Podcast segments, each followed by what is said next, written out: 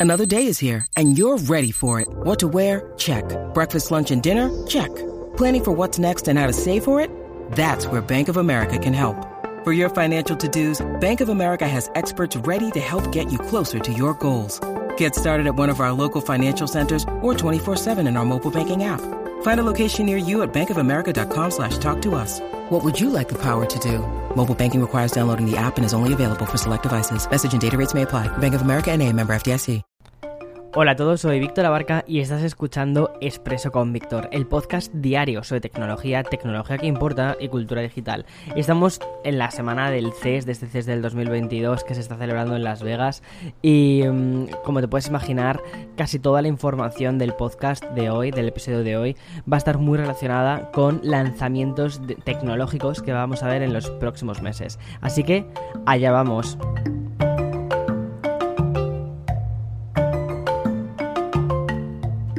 Parece que esto del CES lo que ha supuesto es que la pausa informativa que tuvimos en diciembre fuese simplemente un paréntesis, porque ahora mismo estamos en una especie de, ojo de, de huracán, donde hay aparente tranquilidad, pero no del todo. Diciembre del 2021 solo era una precuela del inicio de este enero que está siendo totalmente eh, capitaneado por el CES del 2022 que, como te decía antes, se está celebrando en Las Vegas, pero que al final todo el mundo lo está siguiendo de forma online porque muchísimas empresas, como te fui contando en diciembre, estaban diciendo, eh, no, no vamos a ir a Las Vegas, lo hacemos online y ya está, porque ahora mismo las medidas de seguridad, o sea, las medidas sanitarias no son las eh, más adecuadas. Pero bueno, Hoy eh, tenemos unas cuantas novedades, además que coincide con el Día de Reyes de Mago, de, los Reyes Magos, en España y en otras partes del mundo.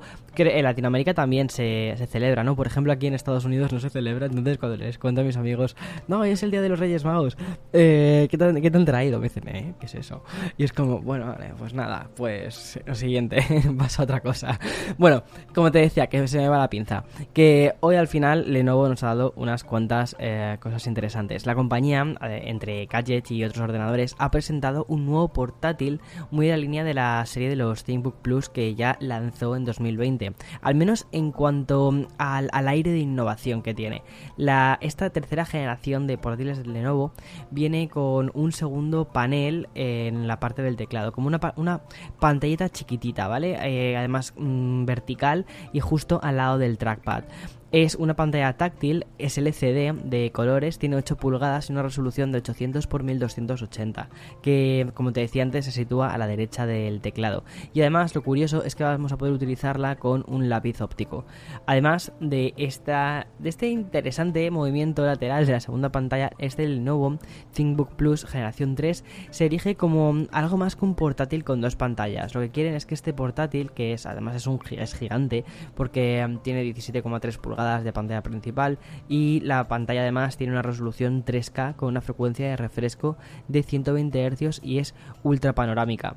Y luego entre las, cosas que lleva dentro se ha presentado con un Intel Core de 12 generación y 2 teras de almacenamiento. Saldrá al mercado por un precio de 1.399 dólares. La verdad es que, te soy muy sincero, me pensaba, o sea, cuando, cuando lo estaba viendo dije esto va a costar muchísimo más. Y no, me parece que, el precio que han dado, al menos el precio de partida, claro, eh, está bastante comedido para las cosas interesantes que, que está metiendo. Creo que puede ser un portátil interesante, sobre todo para personas, para para, gente que hace temas gráficos, que, dibuja con el pencil y demás, que no quiere una mm, tableta, que no quiere un Surface y quiere una cosa eh, intermedia, que quiere una especie de portátil pero con dos pantallas. Creo que para, estas, para este tipo de personas puede ser interesante. Y bien, voy a hacer una pequeña pausa para pasar a publicidad y después te voy a hablar un poquito sobre Asus y de hablar también sobre, sobre TikTok.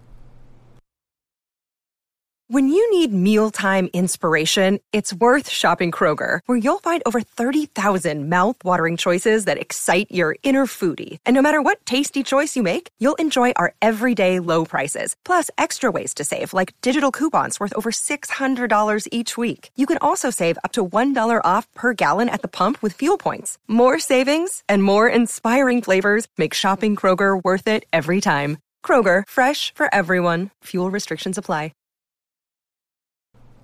Continúo, como te decía antes de la pequeña pausa publicitaria, para hablarte de más novedades que se han presentado en este virtual test del 2022 y quiero hablarte de una marca que es Asus, que es una compañía que ha aprovechado esta feria tecnológica para presentarnos características o ordenadores peculiares, vamos a decirlo, pero sobre todo también una nueva tableta OLED plegable de pantalla completa.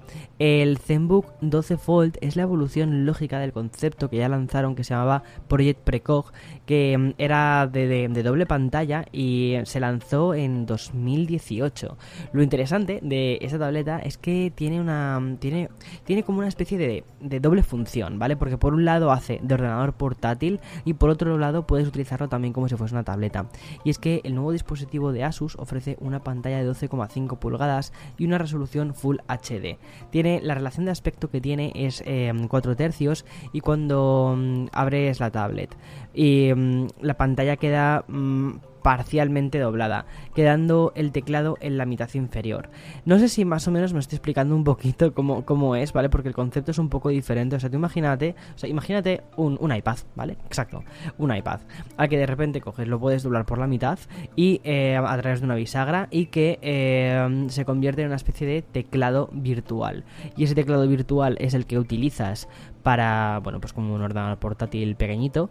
Y em, eh, la pantalla, la otra parte de la pantalla es la que utilizas pues eso, como pantalla. Y cuando lo vuelves a poner todo en horizontal en lugar de estar doblado, entonces ahí es cuando te encuentras eh, que tienes esa tablet bueno, interesante.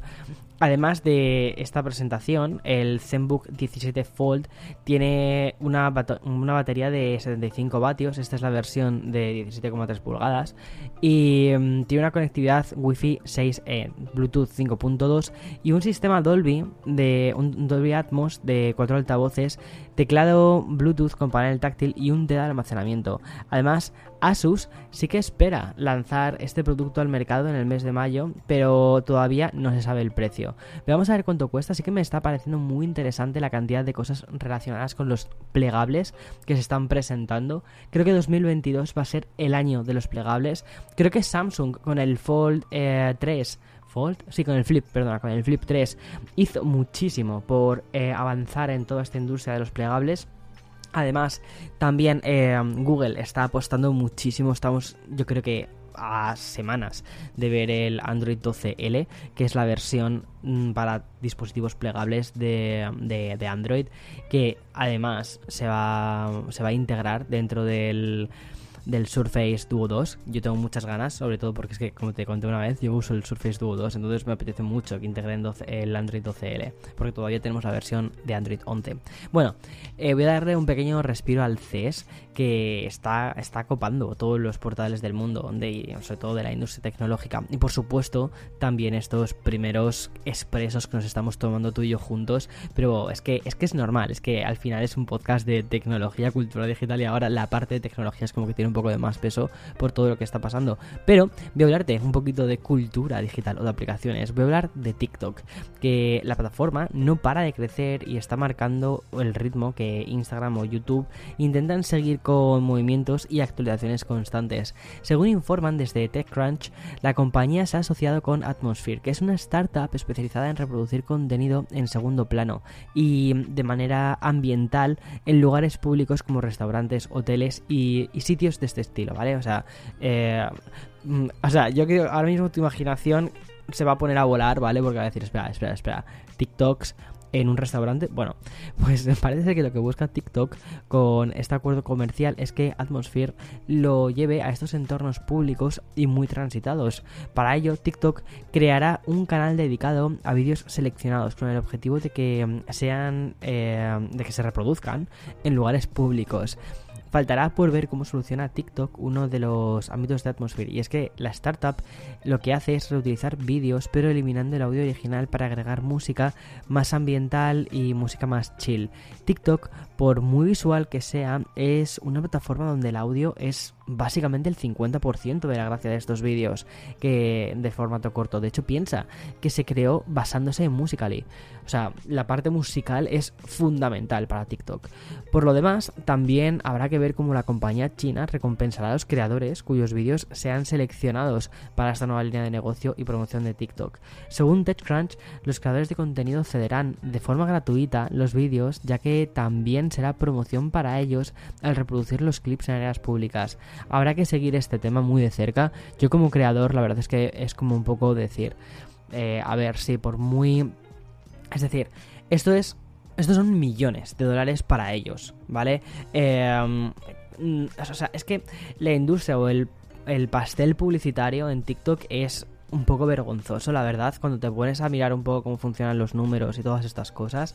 Muy similar, también te digo, a Instagram, ¿eh? Porque en Instagram tú te pones a subir reels, te pones a subir contenido y luego la plataforma lo que hace es meter eh, anuncios entre los posts, de los cuales tú, de esos anuncios, tú como creador no te llevas absolutamente nada. Sí, puedes monetizar tus eh, propios contenidos, claro, faltaría más, son tus contenidos. Eso sí, dentro de su plataforma, pero bueno, son tus contenidos, son tus acuerdos publicitarios. Pero a diferencia, por ejemplo, de otras plataformas como YouTube, que cuando hay un anuncio que se coloca delante de tu vídeo, eh, tú te llevas un porcentaje de, ese pastel publicitario en, ni en TikTok ni en Instagram te llevas nada, pero es que en TikTok creo que es aún más sangrante, que las diferencias entre los pagos de creadores son brutales. Y la verdad es que esto, que es llevar ya TikTok fuera de lo que es la propia plataforma en sí y llevarlo a un nuevo, o sea, un nuevo dispositivo, un nuevo panel con un objetivo claramente publicitario y que los creadores no se vayan a llevar nada de eso, me parece que es creación de contenido gratuita. Luego también hay que ver cuál es la calidad del contenido que se publica en estas plataformas. Hay creadores que publican verdaderas maravillas y, me da un poco de pena, sobre todo porque me imagino, o sea, estoy pensando en algunos nombres muy grandes eh, que invierten muchísimo dinero en hacer sus TikToks y que van a y que TikTok la plataforma va a utilizar como escaparate para decir, mira que, mira, en esta plataforma tenemos estos creadores, tenemos estas cosas, tenemos a estas personas eh, que están creando estos contenidos tan guays. Los quieren tener como eso, como un escaparate. Pero luego, ¿cuánto eh, se lleva esa persona por eso? No sé si me explico. Es un poco como si fuese un escaparate de una tienda, ¿vale? El contenido o el creador es el maniquí, es la persona, es, el, es el, sí, el maniquí, el, modelo que está ahí. Eh, pero ¿cuánto afecta que luego la persona que entre dentro de esa tienda y compre va a afectar al maniquí directamente? Pues quizás no tanto, es un poco la, eh, alusión que siempre hago con el mercado publicitario y lo que significa la economía del... No, pero si te estoy dando visibilidad, ¿visibilidad para qué? ¿Sabes? No sé. Curioso. Esto fue, de hecho, el tema de la visibilidad. Aquí ya, bueno, realmente ya habría terminado el, podcast, ¿vale? Ya podría hacer el cierre y ya está. Pero como que considero que es un tema bastante interesante, al menos desde mi, perspectiva de, creador de contenidos. Y mm, diría de creador profesional de contenidos, porque eh, al final somos una empresa que vivimos de esto. Eh Mm, lo que me parece muy curioso es que, mira, es un poco lo que se hacía al principio del todo con algunos influencers que iban a un restaurante. O sea, las cosas estas que luego salían, ¿no? Y que veías luego en las noticias y que la gente se escandalizaba con ello. Que era como X influencer ha ido a un restaurante y les ha dicho que no les va a pagar los platos, o sea, que no les va a pagar, sino que va a pagar eh, con visibilidad, haciendo una foto y tagueando. Bueno, eso tú puedes tener una opinión, yo puedo tener otra. Probablemente la tuya y la mía se parezcan más de lo que piensas. Eh y, pero, pero a lo que voy. Em, que la propia plataforma haga eso con un objetivo que se basa literalmente en em, ganar dinero ellos, pero, pero, o sea, ellos con la exposición de tu contenido, pero que tú no te lleves nada excepto visibilidad, Ahí es que hay, una, hay un cambio directo, hay un cambio, hay una linealidad muy directa. No es como lo otro, que lo otro es una foto, exposición, que te puede parecer más o menos, a mí personalmente me parece menos, o sea, me parece, en fin, eh, o sea, probablemente al camarero que te está sirviendo ese plato, de la visibilidad que tú le estás dando, vive poco, lo que es el camarero, ¿vale? Entonces, pues no sé. A mí es que hay cosas que no me han terminado nunca de parecer correctas en ese sentido, con la exposición por la exposición, a menos que sea una cosa que efectivamente el restaurante quiera. Que diga, vale, sí, quiero llevar a X grupos de influencers, quiero llevar a X grupos de personas para que eh, se fotografíen en, este sitio, para darle hype a este sitio, pues como cuando pones una marquesina publicitaria. Pero ahí entendiendo ¿vale? Que la eh, contra. O sea, que, que hay una remuneración por la foto en sí. O sea, que no se paga de una forma, sino que se paga como quien dice en especie. O en especias, o como se diga esto. Eh, pero lo otro es que me cabrea, me cabrea mucho lo de TikTok. No sé. Pero bueno, me apetecía compartirlo, me- apetecía compartirlo contigo. Es otra, otra cosa más por la que odio esa plataforma. No me gusta nada TikTok, tengo que decirlo. Ya está, ya lo he dicho. No me gusta nada TikTok.